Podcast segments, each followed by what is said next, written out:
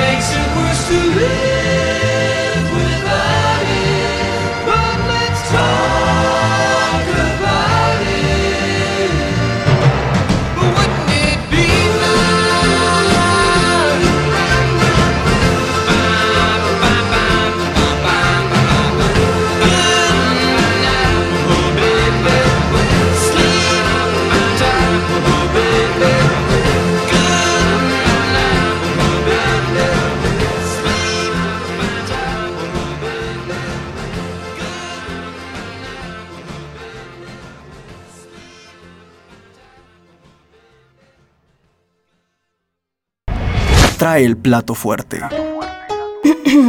Iba a comentar algo, pero creo que los meseros dejaron claro de qué va esta sección.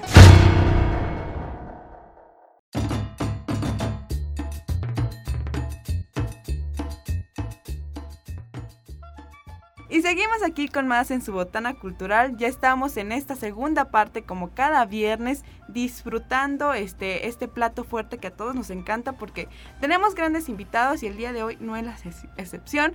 Recuerden que nos escuchan en el 88.5 de de San Luis Potosí, 91.9 en Matehuala, para que nos sintonicen y nos acompañen en, esta, en este ratito que nos queda aquí en Radio Universidad. Y pues el día de hoy quiero invitar, digo, quiero presentarles, perdón, estoy un poquito nerviosa, a Guillermo Sanza ah, este gran titeretero que ha crecido con muchas generaciones, que ya tiene años de trayectoria y hoy estamos muy contentos porque lo tenemos aquí con nosotros en la Botana Cultural. Bienvenido, maestro. Muchas gracias. Sí, pues ya son 61 años dedicado a esto. 61 años, El 20 de agosto de 1960 fue la primera función que, que di, así podemos decir profesionalmente. Guau, pero cuéntenos, cuéntenos, em, vamos pues a hablar sobre esa primera función para que sepamos cómo inició todo y luego ya nos vamos de lleno a lo demás. ¿Qué le parece? Todo gusto. Pues sí, yo tenía eh, nueve años más o menos cuando mis papás me llevaron a, al barrio de, Tlaxcala. Ahí había una, una carpa de títeres muy bonita de los hermanos Flores. Esa recorría todas las ferias, recorría este, todos los, eh, ¿cómo se llaman? Barrios. Y entonces me llevaron mis papás a ver esos títeres y, yo tenía como nueve años más o menos y quedé enamorado de ese espectáculo. Oh. Había corridas de toros, peleas de gallos, eh, circo, de todas, muchas cosas que presentaban los señores. Y yo ahí llegando a la casa, eh, agarré mis soldaditos, se les amarré hilos y empecé a jugar, ¿verdad? Y después ya, pues como que me gustó más cada vez, porque invitaba a mis amiguitos y les cobraba 20 centavos para que fueran a ver. Para que fueran a ver. Sí, este, y una, la esposa de un primo eh, me invitó al cumpleaños de su hijo. Ajá. Y ese fue el 20 de agosto de 1960. Él cumplía tres años. y, me pagaron cinco pesos. Entonces, cinco pesos, pues para mí eran una fortuna. Claro, claro. Eh, y con eso empecé a comprar materiales, compré cabecitas de hule, para, yo no sabía todavía nada de títeres, ¿verdad? pero compré cabecitas, les hice, eh, mi mamá era muy buena para, para este, la, costura, para coser, ella estudió en la Escuela de Artes y Oficios, que estaba precisamente aquí por Arista, ya, donde está lo de aquí de la universidad, ahí, ahí era el Artes y Oficios, mi mamá estudió corte y confección, así que hacía unos vestidos muy bonitos. Después de esa función, me contrataron, una, una prima, una hermana de ella me invitó a otra función me pagó 20 pesos. No, pues ya, ya, empecé a, montar. Hice un pequeño teatro en la parte de la, de la casa, en la parte de atrás de la casa. Ahí iban los niños, este, y, pero más que nada, ya me empezaron a llamar eh, pues me buscaban, no se acordaban conmigo, ¿verdad? Pero, este, pero de boca en boca, como sí, antes. Y yo no tenía teléfono y una familia muy querida por mí, porque les estoy agradecido toda la vida, me prestaron su teléfono y me dijeron, ¿por qué no haces tarjetitas y las repartes cada vez que vayas a una función? Y, y me, me, iban a avisar hasta 7, 8, 10, 15, 20 veces al día que porque me llamaban. Y, y, ellos con una sonrisa siempre contentos, nunca enojados. Iban desde el más chiquito hasta el más grande. Y yo los quiero mucho, siempre estuve agradecido con la familia López García. y la señora Ofelia Murillo de López fue la primera que me contrató. Eh, después, cuando tenía 15 años, di 475 funciones. 475. O sea que más de, una diaria. tenía mucho trabajo, tenía cuatro o cinco funciones en un día. Y ahí va, voy corriendo. Bueno, les pedía que pasaran por mí a recogerme. Ajá. Por ejemplo, me encontraba en las lomas, ahí elegante, en una no, y aparte a los 15 años, esto es un momento de que... y luego me llevaban a una casa humilde y me decían, ay, nada más que donde vamos está muy... Y no, no, no, mm. lo que importan son los niños, a mí me, interesa si son ricos, pobres o de, o de dónde son. y, y pues empecé a dar muchas funciones en, en muchas partes, me, me empezaron a llamar de Zacatecas, de Río Verde. Ahí en Río Verde me contrataba el doctor Fortanelli, que en paz descanse. Él era un, cliente muy bueno. Y luego me mandaban a, a Matehuala. Pero, y sí. Sí, qué, impresionante, ¿no? O sea, de que haber empezado como en, ahora sí como en tu colonia, este, y cómo este, en ese momento a través se fue todo a través de boca en boca y cómo fue como se dando para que llegara hasta más fuera, ¿no? Hasta de la, del sí, estado. a Zacatecas me llevaron un día aquel pues, centro de convenciones, un pa pero yo tenía un teatrito muy chiquito. Bueno, como una, cosa pequeñita. Pero no, este, fue una cosa muy, muy bonita. Este, cuando tenía yo 24 años, me, me mandó llamar el director de la, de la Casa de la Cultura, que era el arquitecto Cosío. Me dijo que estaban contratando a alguna persona que diera títeres, que manejara títeres, para unas obras de Federico García Lorca. Eso ya era muy... sí, ya. Yo tenía 24 años. Entonces me fui a San Miguel Allende, me entrevisté, me contrataron, me dieron viáticos de ahí, de, con doña Celestina, que me hacía un mole muy rico. este, ahí me, me instalé en esa casa yo iba todas las mañanas. Bueno, me iba los, los lunes y me venía el, viernes porque tenía mucho trabajo aquí. Y ahí ensayábamos las obras de Perlín Plin con Belice en su jardín y Retablillo de Don Cristóbal, que eran de Federico García Lorca, pero eran para adultos porque, pues bueno, así era, eh, pero todo estaba ahí grabado por unos, unos este, actores y, los maestros eran canadienses, Linda y John Kio. Y, el arquitecto Cosío pues fue el que me recomendó, una, una experiencia muy bonita, se presentó en el Teatro Ángela Peralta y se presentaban varias funciones y fue una, una cosa muy bonita. Pero después ya vinieron invitaciones que al festival de al festival sacro de Zacatecas. Bueno, eso fue más, adelante, pero de todas maneras estuve ahí presentando obras bíblicas. Y, perdón, ¿Cómo, fueron que, cómo surgían las historias en ese momento, este, a esa edad? Eh, ¿Cómo creabas tú las historias o de dónde venían las historias que contabas a través de los Bueno, mi hija me ayudaba a investigar la, obra que querían, me pedían José el Soñador, Daniel y los Leones. O cuando te contrataban tal cual te decían, ah, yo me gustaría escuchar esta historia o... bueno, cuando me contrataban yo les decía, yo tengo la Cenicienta, la... Ah, ya, ya. Ya. Pero acá cuando era un festival, me era sacro, entonces me pidieron obras bíblicas. Ah, y yo en ese tiempo fui solo. Pero ahora mi hija ya, tenemos una compañía de, títeres, mi hija, eh, Carmena Sanza, ella escribe los libretos, escribe las obras. Ahora se llama la compañía de marionetas de Sanza, pero antes yo era solitario. y ahora somos eh, mi hija, el maestro David Ávila Mendoza y yo. Y ahí presentamos obras bíblicas, pero yo antes me presentaba solo, era como un narrador con títeres y salí yo ahí al frente y platicaba con los niños. Pero ahora estas obras tienen su escenografía muy bonita, vestuarios muy bonitos. Eh, precisamente eh, en el polivalente nos presentamos el Día del Niño. Ah, ahí estuvimos con Arriba el Telón, es una obra con muchos números musicales muy variados, encantador de serpientes y todo. Mi hija tiene una pues una imaginación, bueno, se la heredé yo. claro. Ella ahora, ella es la que es, coordina esta parte, ¿no? La parte... Sí, ella escribe muy bien porque además es escritora y maestra de piano también. Wow, bueno, mi esposa, cuando descanse, ella era... Este, Su maestra. Ella era uh, concertista de piano. Ya. Y entonces, pues heredó de su mamá y de su papá sí, la sensibilidad, pero ella es muy buena para escribir las obras los, las leyendas de aquí de San Luis. Pero sí, yo he seguido, bueno, me han invitado a muchos festivales, a Monterrey, a Sinaloa, eh, al de Tlaxcala, que es el más famoso. la última vez lo hicimos por, por Zoom, no Ajá, sí, por esa nueva... Porque no podíamos ir. Pero yo había ido dos veces ya al festival y es un festival muy interesante, van de muchas partes del mundo y todo. Y, no, pues he seguido la, la ¿cómo se llama? La, la carrera así en, diferentes partes de la República. Nunca se me ha hecho ir a, a, otro país porque no, no se ha podido. Me invitaron a un festival de España, otro me invitaron a, a la India.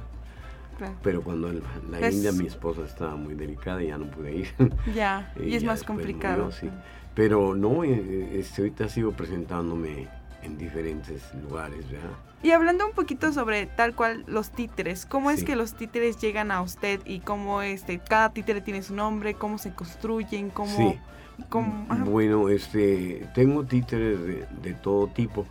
También tengo una exposición itinerante de títeres que por cierto estuvo aquí en la en, el segundo patio de la universidad. Ah, ya. Ahí, lo presentamos hace 10 años. Sí, sí, justo hace ratito Nico Jiménez me estaba comentando. Sí, cuando fueron mis 50 años, y ahorita ya son 60, ahí presenté a Charlie Chaplin, el gordo y el flaco. Pero ahora mi hija resulta que es mejor eh, constructora que yo, porque ella hizo a Freddie Mercury, hizo a María Félix, personajes de la Biblia, pero este, eso ya se hacen con pues con eh, materiales muy especiales, ¿verdad? Los míos, bueno, los de la, los de la exposición de, son de Checoslovaquia, son títeres muy bonitos, muy, muy espectaculares, ¿verdad? Y tienen cada, cada, personaje una escena, su escena, así. Por ejemplo, Charlie Chaplin en una banca, los reyes con sus candiles, alfombras y todas las cosas. Cuando surge tal cual el títere, también surge todo lo que le va a acompañar. Sí, y, y, por ejemplo, las obras este, de ahora eh, son como de 1.30 de alto por 2.20 de, de largo. Las escenografías, esas este, están diseñadas por mi hija, son, eh, bueno, son lonas, pero son muy, como le llaman, realistas. Si es un castillo, está en un castillo precioso, un bosque ah. y todo. Y los personajes Los, dos eran pequeñitos y ahora son como de 80 centímetros. Para, para teatros, ¿verdad? Para que nos alcancen a ver si no, no ve nada. Sí, claro, para que pueda ser. Sí. ¿Cómo, ¿Cómo es esta parte de conectar con los títeres? ¿Cómo es que usted representa este o sea, está, tiene un títere y cómo es el manejarlo y el poder explicar y contar una historia a través de ellos? Pues se mete uno en el personaje. Si sale Pinocho, hablo como Pinocho. Si es la Cenicienta, hablo como Cenicienta. si soy la bruja, hablo como la bruja. Si soy el, el ogro, hablo como el ogro. O sea que además de todo, yo estudié teatro con el licenciado, el licenciado Enrique Galindo. Ahí estudié teatro, estudié con Mireya eh, este, Marsha Bello, una, una maestra de teatro de, creo que era inglesa, y, he tomado cursos y todo, para perfeccionar la actuación. Y además fui actor, hice muchas obras. Y mi esposa y yo hicimos un, una, una este, compañía de teatro también. Ah el grupo Amanecer que duró 16 años con jóvenes y todo. Presentamos La novicia rebelde, El mago de Oz. ¿Se presentaban aquí en San Luis? En el Teatro de la Paz. Ah, súper bien. Y mi hija cuando tenía 6 años se presentó en el Teatro de Gollado en Guadalajara con Heidi. Ah. Fue una cosa muy bonita, el público se puso de pie a aplaudirla. Sí, claro. Estaba muy chiquita, por eso pues sabe mucho de teatro, sabe de, de, producción. De, sí, todo ella, ella es muy muy lista.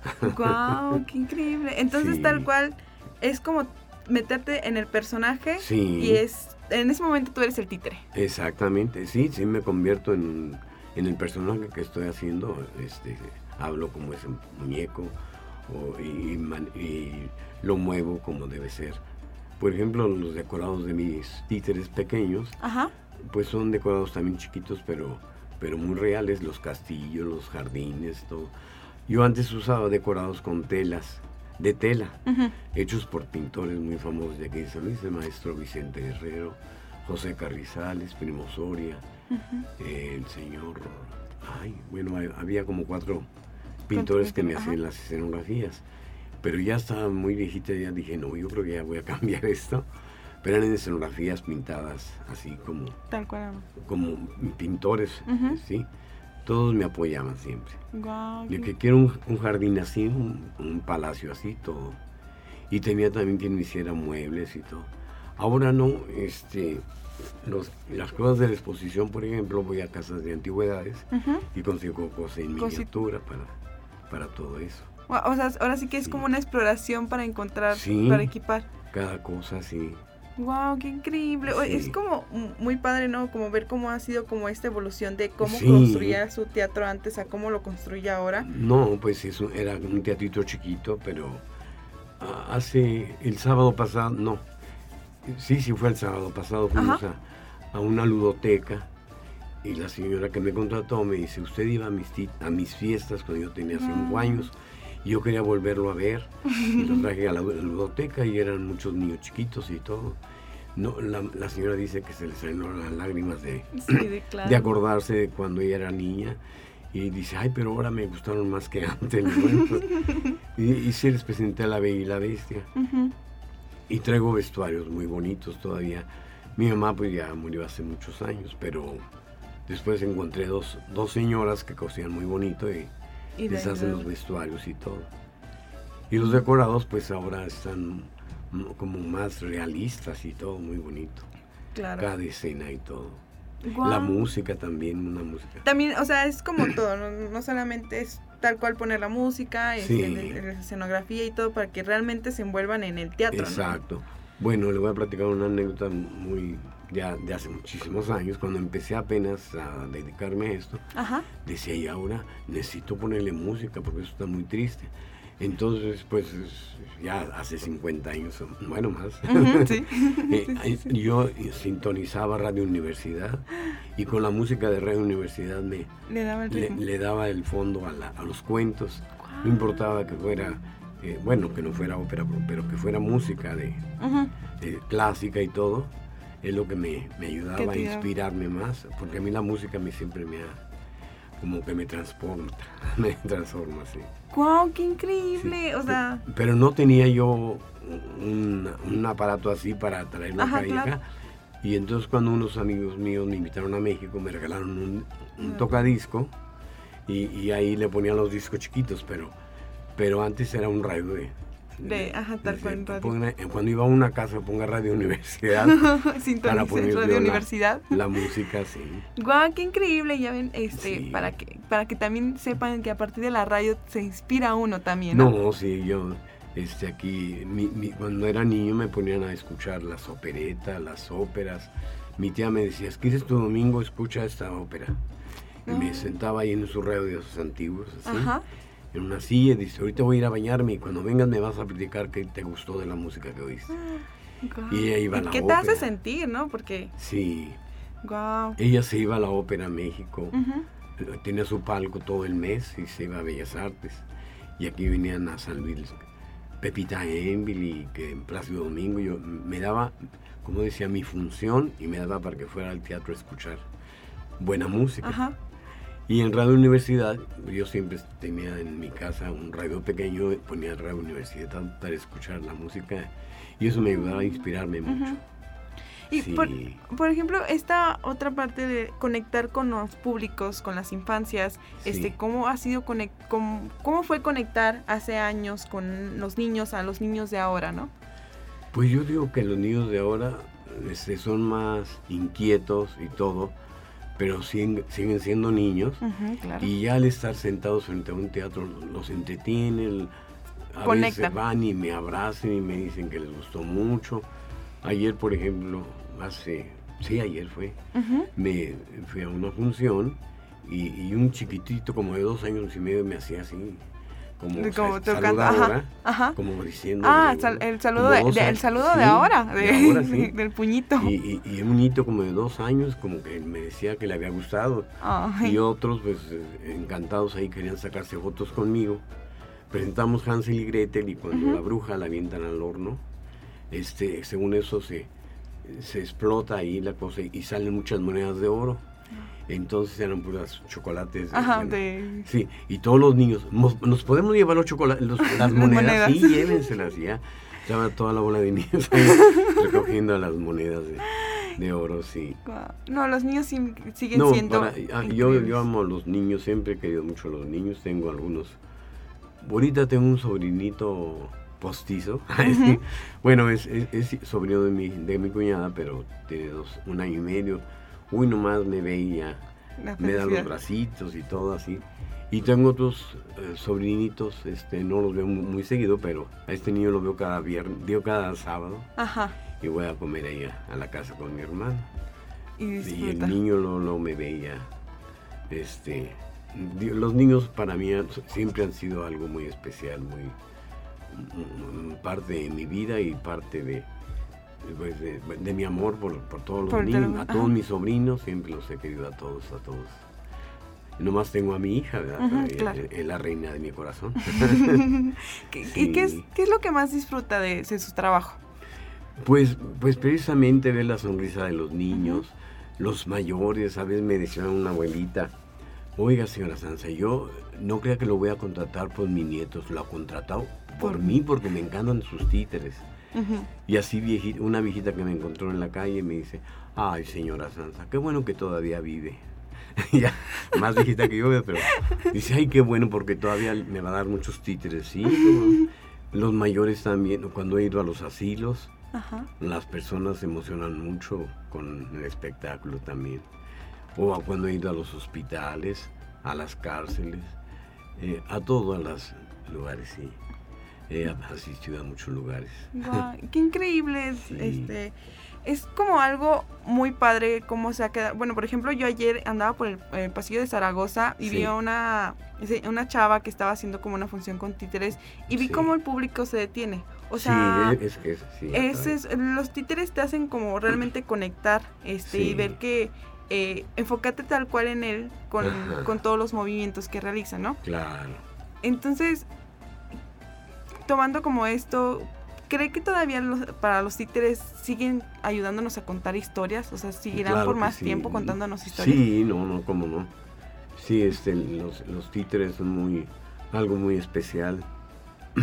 Precisamente cuando traje aquí la exposición, me hicieron una manta gigantesca donde habla acerca de los títeres desde los juglares que, sacaban sus títeres debajo de las capas y todo.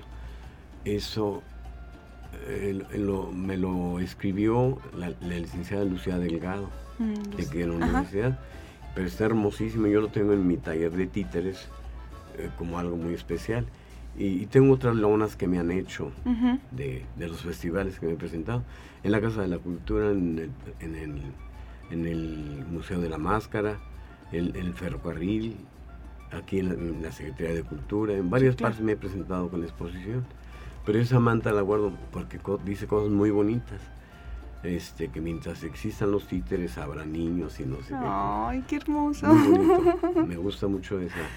Es una manta que, que me regalaron de aquí, de la universidad. Wow, qué, increíble, como, un tesoro. qué increíble.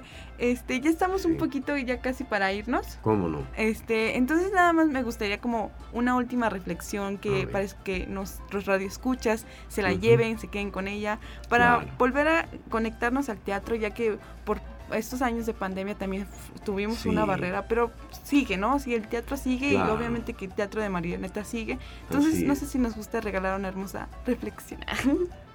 Pues no, este, pues qué puedo decirles que, que ojalá eh, sigan siendo niños, aunque crezcan, sigan siendo niños que tengan corazón de niño, porque la infancia es lo más bello que, que pueda haber en esta vida. Muchísimas gracias, maestro, por estar aquí con nosotros. Gracias a todos los que se nos acompañaron en esta entrevista. Y pues nada, este nos despedimos. Espero volvernos, tenerlo de vuelta aquí con nosotros en Radio Universidad. Este, sigan al maestro para que eh, lo, vayan a sus obras, se conecten con el teatro de, Teres. Y pues nada, están todos invitados. Gracias. Al contrario, muchas gracias a ustedes. Y pues nosotros nos despedimos de su botana cultural. Nos vemos el próximo martes a las 2 de la tarde aquí en su frecuencia de Radio Universidad. Hasta la próxima. Gracias.